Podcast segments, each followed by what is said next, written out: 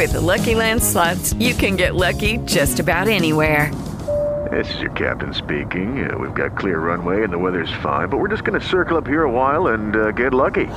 No, no, nothing like that. It's just these cash prizes add up quick. So I suggest you sit back, keep your tray table upright, and start getting lucky. Play for free at LuckyLandSlots.com. Are you feeling lucky? No purchase necessary. Void where prohibited by law. 18 plus terms and conditions apply. See website for details.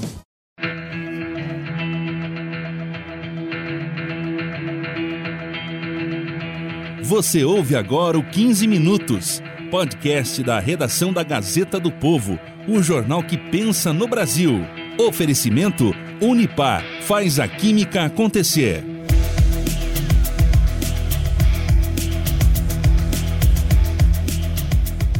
Você já ouviu falar da teoria conhecida como democracia militante, também chamada de democracia defensiva por alguns autores?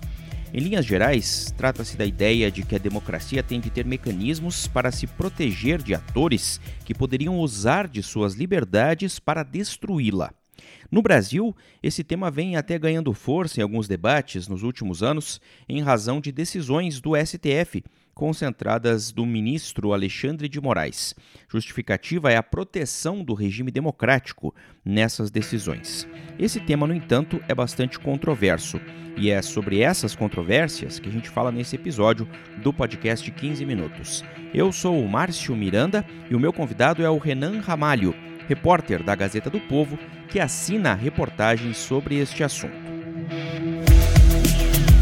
Estabilidade democrática e respeito ao Estado de Direito significam observância fiel à Constituição, pleno funcionamento das instituições e integral responsabilização de todos aqueles que pretendiam subverter a ordem política, criando um regime de exceção. Renan Ramalho é meu convidado aqui hoje no 15 Minutos. Tudo bem, Renan?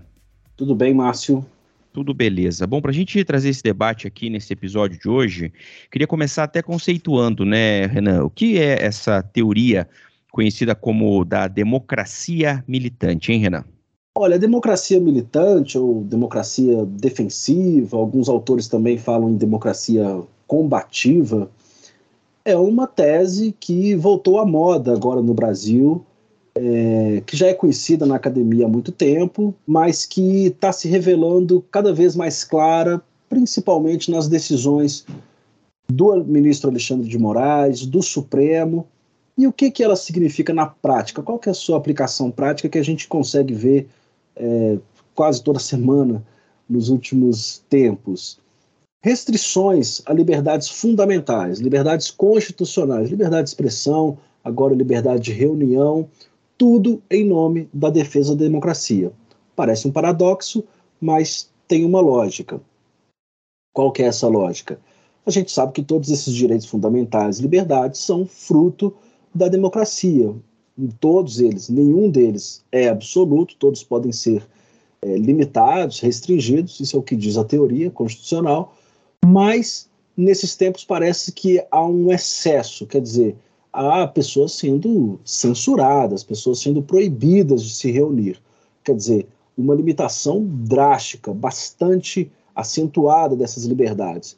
E tudo isso em nome da proteção da democracia, porque essas pessoas que estão tendo os, esses direitos, essas liberdades limitadas, são vistas como ameaça à democracia. Essa tese de democracia militante, ela dá base teórica a esse tipo de procedimento, a esse tipo de entendimento que se faz é, da legislação, da própria Constituição. E ela tem origem no século passado. Em 1937, para fazer um breve histórico aqui, um jurista alemão chamado Karl Lowenstein, de origem é, judia, ele fazia uma crítica à Constituição da Alemanha é, que foi é, fundou a República de Weimar em 1919. Era uma, era uma constituição muito aberta e que proporcionava muitos direitos, uma típica constituição social-democrata que dava ampla liberdade e direitos de maneira com, com um Estado bastante fortalecido para isso, mas tinha uma característica de ser muito neutra em relação a todas as ideologias que estavam em disputa acirrada naquela época. Isso, segundo ele, favoreceu a ascensão do nazismo. O nazismo chegou ao poder na Alemanha através do voto. É, o partido do Hitler é, conseguiu apoio popular e até quando chegou em 1933, essa República de Weimar e, e essa Constituição acabou demolida porque o Partido Nazista, sim, um governo totalitário, com alto grau de autoritarismo também, foi sufocando essas liberdades.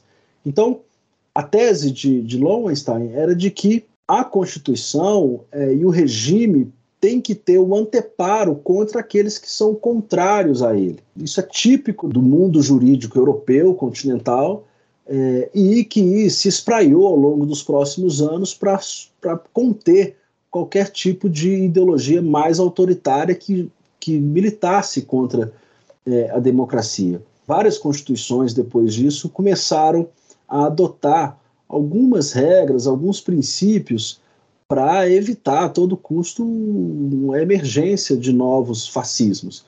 Então, a principal regra que se vê nessas democracias que adotam essa tese é, por exemplo, a proibição de um partido nazista. Isso existe na Alemanha, na Alemanha vai até um pouco além, não é só a organização política que pode, que, que tem essas limitações, mas também o próprio discurso. É proibido, por exemplo, considerado crime você negar o Holocausto, defender a exterminação é, na, naquela época de judeus, mas isso também tem se alargado para minorias, também para imigrantes. Quer dizer, vem se construindo pouco a pouco, principalmente na Alemanha, onde surgiu, algumas limitações mais fortes para evitar é, novos regimes e ascensão de lideranças políticas autoritárias. Isso tudo em razão do trauma que o nazismo causou ali. Isso é estudado no Brasil e agora tem se aplicado aqui mais fortemente contra o campo conservador, que muitas vezes é visto e taxado, pelo menos uma parte dele, mas que acaba se expandindo pra, de forma difusa para todo esse segmento veem o presidente Jair Bolsonaro, seus apoiadores, como ameaças à democracia.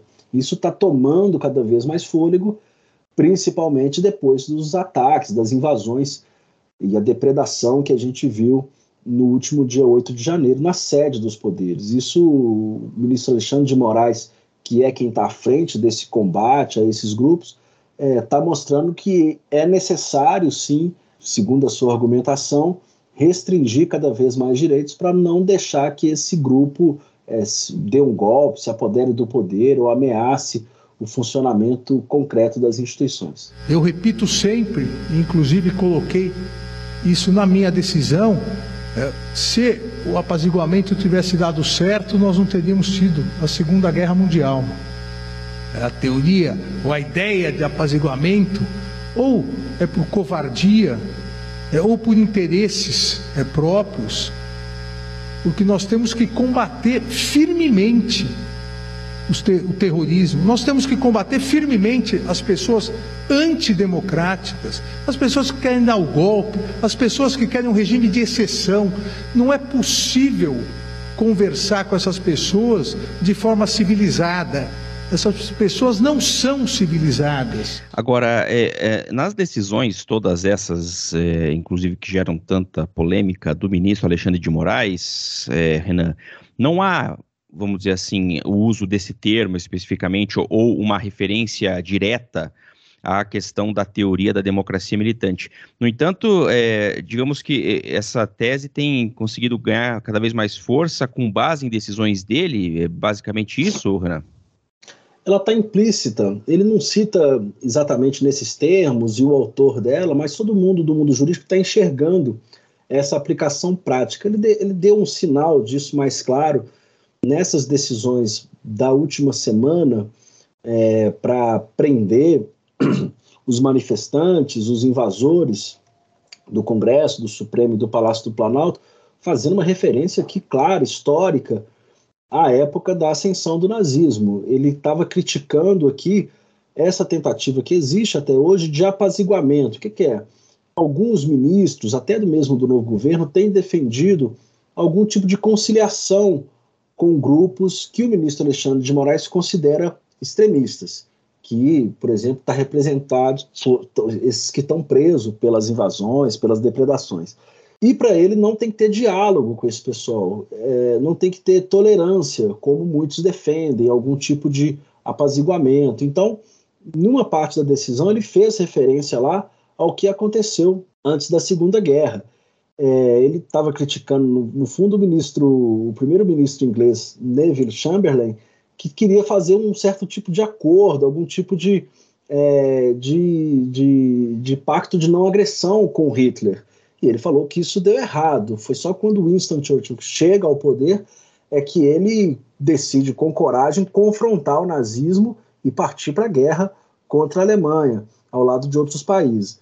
Ele falou que nesse tipo de caso você não pode adotar uma, uma, uma política de diálogo. É, uma operação é para garantir a democracia, uma operação para mostrar que não há apaziguamento nas instituições brasileiras. Quer dizer, isso tem muito a ver também com o que se conhece hoje popularmente como paradoxo de Popper, né, de Karl Popper, de que no sentido de que você a, a democracia não pode tolerar os intolerantes. Isso está muito influenciado também, faz parte já na área da filosofia desse tipo de pensamento. É isso que tem adotado o Alexandre de Moraes. Mas é claro, o mundo jurídico que entende dessa teoria tem visto uma série de problemas, uma série de excessos, porque muitas vezes as decisões não estão muito bem fundamentadas, há o um medo de que isso se reproduza ad eterno, que isso não pare nunca mais, isso fique sem freio.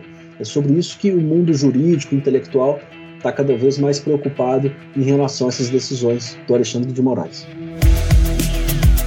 Queria que a gente até listasse um pouco, o Renan, nesse, nesse sentido, né, a, a, os argumentos e, e as, a, os posicionamentos daqueles que são, digamos, defensores é, dessa tese e também dos críticos da teoria da democracia militante, né? Bem, na parte crítica, eu vou separar em dois tipos de crítica. Um deles está ligado às premissas do Alexandre de Moraes e outros e outro tipo de crítica às consequências. Em relação à premissa, muita gente questiona se realmente a gente está di, di, diante de uma ameaça fascista, nazista. Será que o presidente, ex-presidente Bolsonaro realmente representa isso? E ele está do topo de uma cadeia de comando hierárquica, como era o regime nazista, determinando agressões e tem realmente é factível que ele tome o poder através de um golpe, institua uma ditadura, um governo totalitário, autoritário, a gente tem que lembrar, e é bom pontuar aqui, que a democracia militante, ela combativa, é uma situação excepcionalíssima. É, e ela possui também é, regras muito limitadas. Quer dizer, essas restrições a direitos fundamentais, em primeiro lugar, elas são muito bem delimitadas, elas são muito bastante bem expressas na legislação ou na própria Constituição para que você não incorra em abuso. E aí que a gente parte para as consequências. Será que isso pode perdurar? Muita gente entende que a democracia militante pode ser usada com parcimônia em momentos muito excepcionais. Se fala que é uma jurisprudência de crise, é só quando a gente está diante mesmo de, um, de, de ascensão de uma liderança autoritária e que, que coloca muito em risco o regime democrático e as liberdades. Então, além dessa premissa questionável, muita gente acha que, tudo bem, no caso atual, passou-se o governo Bolsonaro, é, aparentemente a coisa vai caminhar, quer dizer, o governo Lula vai continuar, vão continuar tendo eleições, as instituições continuam funcionando, o Supremo continua sendo o árbitro da interpretação da Constituição, o Congresso está em pleno funcionamento. Mas será que esse fantasma do bolsonarismo vai perdurar na mente dos ministros, de modo que a cada nova suposta ameaça, a cada nova apreensão, algum temor de que alguma coisa aconteça, ele continue usando isso de maneira intensa e muitas vezes mal fundamentada, misturando discurso de ódio com ataque às instituições, de maneira até meio superficial. A grande crítica, então, a grande preocupação é essa. Com um governo agora de esquerda que tem interesse político em, em destronar a direita de todos os seus postos de poder, de influência, isso não pode ser usado politicamente para perseguição a adversários políticos? Essa é a grande preocupação hoje. Então, assim, está claro para muita gente que o ministro Alexandre de Moraes e o Supremo Tribunal Federal, muitas vezes, aparentemente, pesa muito mais a mão contra a direita do que contra a esquerda. Isso é muito criticado por ser uma atuação parcial, essa suspeição em torno do ministro Alexandre de Moraes. É, isso tende a perdurar num governo de esquerda que também, dado curioso, a AGU, que é a Advocacia Geral da União, que representa os órgãos federais perante a justiça, tem adotado essa democracia defensiva, combativa, militante. Foi criada recentemente uma Procuradoria de Defesa da Democracia, justamente para poder ajuizar ações contra quem venha promover desinformação sobre políticas públicas. Quer dizer, será que, além do judiciário, você tem um executivo também endossando, encampando essa tese? Isso não traz um risco muito maior à liberdade de expressão, de reunião e de pessoas que simplesmente querem criticar, seja o governo, seja o Supremo? Esse é o risco que muita gente está vendo e começa a soltar os alertas. As decisões do ministro são criticadas não pelo propósito dela de combater extremistas, mas pela delimitação, ou seja, vale para um grupo amorfo de pessoas, ela vai ser individualizada. O que exatamente é o discurso de ódio? O que, o que se separa em relação a ataques às instituições? O que são esses ataques? São ataques físicos? Há realmente um impedimento do funcionamento regular dessas instituições? Tudo isso são pontos em abertos que muita gente acha que merece mais aprofundamento, mais detalhamento, justamente para haver uma limitação. A democracia limitante, desculpa, a democracia militante, ela prevê também um limite a esse poder de poder restringir liberdades fundamentais. Quem controla, quem vigia o vigilante? Essa é a pergunta que se faz retoricamente, ou seja, quem pode avaliar e mesmo limitar o poder do Supremo na aplicação dessa regra. Essa é a grande questão que se coloca hoje, Márcio. É o debate, né? E por outro lado, quem defende, vamos dizer assim, é, esse, essa postura, vamos colocar dessa maneira, do ministro e das decisões, é, vê basicamente isso, no ministro e nas decisões do Supremo, um anteparo ali de proteção à democracia. Seria mais ou menos nessa linha, né? É. E por que, que essa teoria está ganhando fôlego? Porque o ministro Alexandre de Moraes vinha sendo muito criticado e estava incomodando alguns ministros porque muita gente achava que ele exagerava muito, fechando canais inteiros de redes sociais, chegou a fechar um veículo é, mais amador de comunicação, mais, mais incipiente, é, jornalistas presos. Então, estava causando um estranhamento. Agora, a partir do momento que acontece um ataque físico e uma destruição muito grave da própria sede, do edifício sede do Supremo, ele pode começar a ganhar respaldo dos, dos ministros. Isso, esse, esse respaldo já está expresso nos votos, nos julgamentos, mas agora as críticas tendem a atenuar, porque ele pode dizer, olha, eu sempre tive razão, tá vendo? Eles estão atacando. Se tivesse gente aqui, um ministro poderia ser fisicamente agredido, poderia ser morto, esse tipo de coisa, que seria muito mais grave. Então, esse episódio é, deu a ele, de certa maneira, um pouco mais de poder e de legitimidade entre os pares. É, o ministro Alexandre sempre foi, foi, desde 2019, quando surgiu o inquérito das fake news, muitos ministros delegaram para ele também o papel de protetor, de xerife, de guardião do Supremo. E isso ele mantém esse poder e agora ele pode ganhar muito mais, até porque ele acumula também a presidência do TSE, teve uma relação muito forte, muito estreita com os ministros durante esse tempo em que o sistema eleitoral também esteve sob questionamento. Então ele ganha realmente um pouco mais de autonomia e, e muito pouco espaço para questionamento com essas decisões dele. Renan, muito obrigado por nos ajudar aqui com esse tema, essa análise, e a gente vai voltar a conversar em futuros programas. Um abraço. Beleza, Márcio, um abraço, muito obrigado. Ponto final em mais um episódio do 15 Minutos, podcast da redação da Gazeta do Povo. Eu lembro sempre que a Maria Escrocaro participa da produção, montagem é do Leonardo Bestolov, direção de conteúdo do Rodrigo Fernandes. Eu sou o Márcio Miranda e agradeço sempre a sua companhia. Até mais. Você ouviu 15 minutos podcast da redação da Gazeta do Povo, o jornal que pensa no Brasil. Oferecimento Unipar faz a química acontecer.